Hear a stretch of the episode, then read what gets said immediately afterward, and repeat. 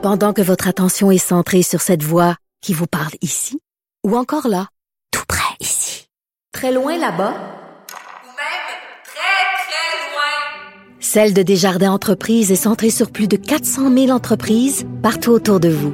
Depuis plus de 120 ans, nos équipes dédiées accompagnent les entrepreneurs d'ici à chaque étape pour qu'ils puissent rester centrés sur ce qui compte, la croissance de leur entreprise. La Banque Q est reconnue pour faire valoir vos avoirs sans vous les prendre. Mais quand vous pensez à votre premier compte bancaire, tu sais, dans le temps à l'école, vous faisiez vos dépôts avec vos scènes dans la petite enveloppe. Hmm, C'était bien beau. Mais avec le temps, ce vieux compte-là vous a coûté des milliers de dollars en frais, puis vous ne faites pas une scène d'intérêt. Avec la Banque Q, vous obtenez des intérêts élevés et aucun frais sur vos services bancaires courants. Autrement dit, ça fait pas mal plus de scènes dans votre enveloppe, ça. Banque Q. Faites valoir vos avoirs. Visitez banqueq.ca pour en savoir plus. Cube Radio. En direct à LCN. On va avec euh, Mario Dumont qu'on retrouve dans les studios de Cube Radio parler de ces camionneurs. On, on va parler dans un moment de ça d'Ottawa, mais parlons de cette euh, manifestation appréhendée là, avec l'ouverture du Carnaval de Québec au cours des prochains jours. Du côté de Québec, en tout cas, on les attend. Ouais.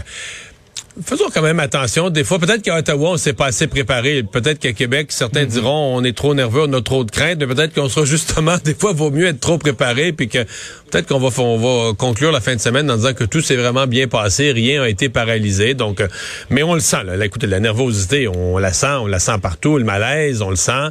Euh, le maire de Québec a quand même donné des indications intéressantes là, sur le fait, notamment, qu'il n'était pas question de, de, de paralyser des rues. Peut-être pas question de...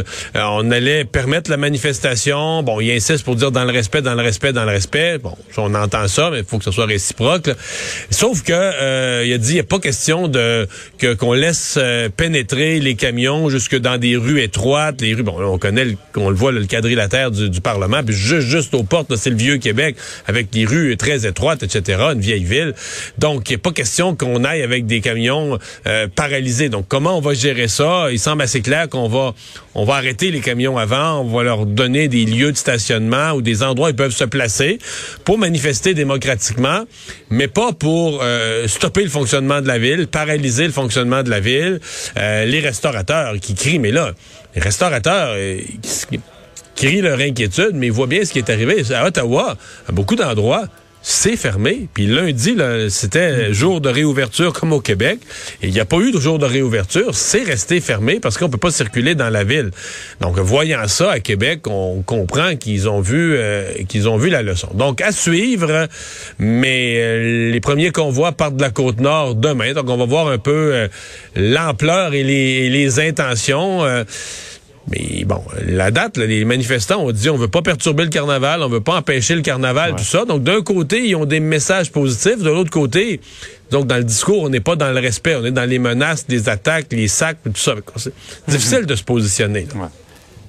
Bon, c'est la même chose du côté d'Ottawa. On pourrait y revenir longuement puis en parler encore. Ouais, mais la police, vouloir s'étirer la très- police d'Ottawa aujourd'hui, euh, la police d'Ottawa aujourd'hui dit quasiment il n'y en a pas de solution policière à ce problème-là. De l'autre côté, là on est pris dans des confrontations entre citoyens et, et camionneurs et manifestants. Les citoyens commencent à être de réelle mauvaise humeur. Hier, il y a- il y, a un groupe de femmes, dont des dames âgées, qui sont mis de travers de la rue, des, des camions qui voulaient se déplacer sur une rue résidentielle.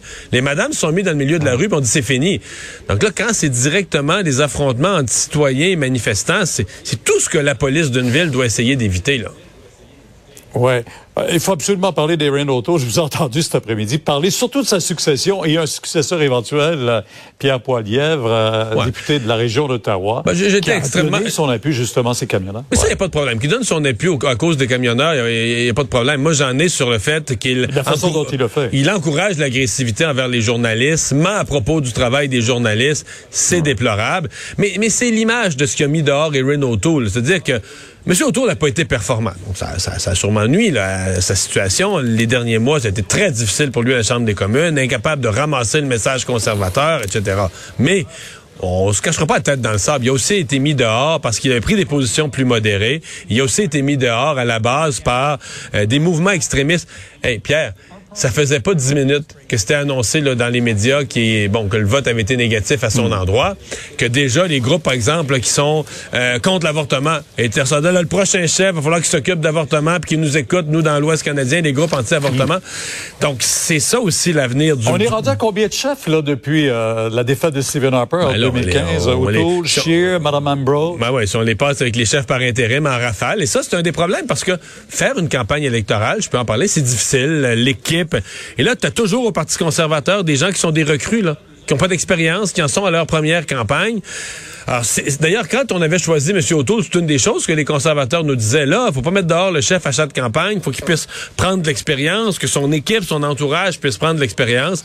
Alors là, finalement, tout ça est abandonné. Tous ces, ces belles Et intentions, le Parti c'est abandonné. conservateur qui n'est plus le même non plus. Hein? Le Parti Non. conservateur qui n'est plus là, le même. que sera d'or? Que sera-t-il dans l'après-auto? Est-ce qu'il y aura une- un éclatement? Deux partis conservateurs? Euh, tout à l'heure, ici à Cube Radio, j'ai parlé à Alain Reyes. Là, lui reste très optimiste qu'on va pouvoir trouver le chef qui va réconcilier, réunir tout ça. Mais c'est loin d'être évident dans les circonstances actuelles. Puis on va se dire la vérité aujourd'hui. Peut-être que l'avenir nous amènera autre chose, mais aujourd'hui, Justin Trudeau est sincèrement mort de rire. Là. Mario, bonne soirée. Demain, 10h sur LCN. On vous écoute. Au revoir. Au revoir. Alors Vincent, euh, une espèce de tremblement de terre aux États-Unis qu'on n'avait pas vu venir euh, chez CNN euh, parce que le, patron est parti. Ouais, et on sait qu'on avait congédié Chris Cuomo, un animateur euh, populaire de, la station, pour des bon des, histoires de harcèlement. Et dans le cadre de cette enquête-là.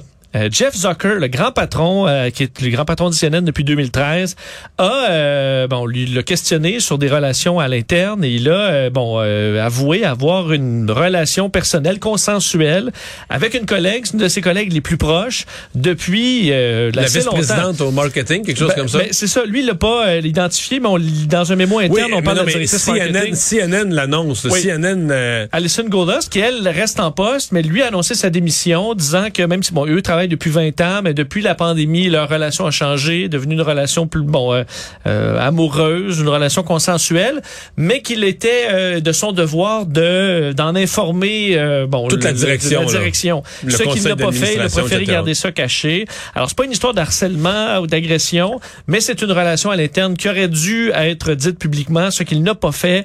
Alors il se retire. Lui qui, euh, bon, et ça a été salué par euh, Donald Trump, qui l'a traité de raclure de casse internationale et qu'il est licencié pour de nombreuses raisons, mais surtout parce que CNN s'est égaré avec ses téléspectateurs et tous les autres. On sait que, euh, ben, la- le- bon, CNN avait beaucoup euh, ciblé Donald Trump au, pour, mais, pour mais le bonheur de leur code extraordinaire. d'écoute. Ben oui, j'allais te dire ça. CNN attaquait Donald Trump. Mais met- mettons là, dans l'avant-élection, là, CNN ne parlait, c'était incroyable. Ils l'ont fait élire. Ils ne parlaient que de Donald Trump.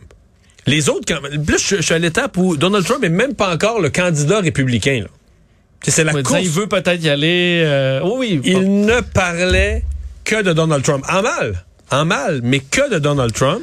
Et leur code d'écoute montait, montait. Ils sont partis d'un poste qui allait mal, perdaient de l'argent, puis tout ça.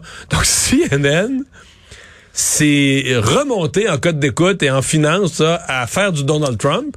Puis là, tu te demandes à donné, est-ce qu'ils ont fait élire Donald Trump? Après ça, quand il était président, mais là, tous les jours, il y avait toute la face longue de décourager de comment on avait un mauvais président aux États-Unis, puis tout ça. Oui, là, ils en, ben, ils en paient le prix en quelque sorte. Ils ont gagné beaucoup dans les dernières années, dans la- les années Trump, mais là, c'est une chute euh, des codes d'écoute importante. là, Dramatique. près de 40% euh, depuis l'arrivée de Joe Biden, qui veut, veut Et là, pas tout va mal. Là. moins- Cuomo, le président, donc c'est la débandade. Et là, le grand patron. Alors, euh, Donald Trump était très heureux de ce départ-là aujourd'hui. Et euh, lui étonné qu'il n'a pas réagi avec classe, je trouve, moi. Euh, ben, effectivement, un vieil ennemi qui, euh, qui quitte, ce qu'il aura, bon, euh, dans la tête d'un autre réseau, quoi que ce soit. Faut dire, suivre. Mario, on peut pas empêcher un cœur d'aimer, hein, mais il faut juste, dans un poste comme ça aussi Non, mais il y avait, je pense, important, même un le- devoir, il y avait même un devoir contractuel Ouais. de le déclarer advenant que ça Ah, pas arrive. Merci Vincent, merci à vous d'avoir été là. On se donne rendez-vous demain, 15h30, comme d'habitude. Ça fait du rocher qui s'en vient. Bonne soirée.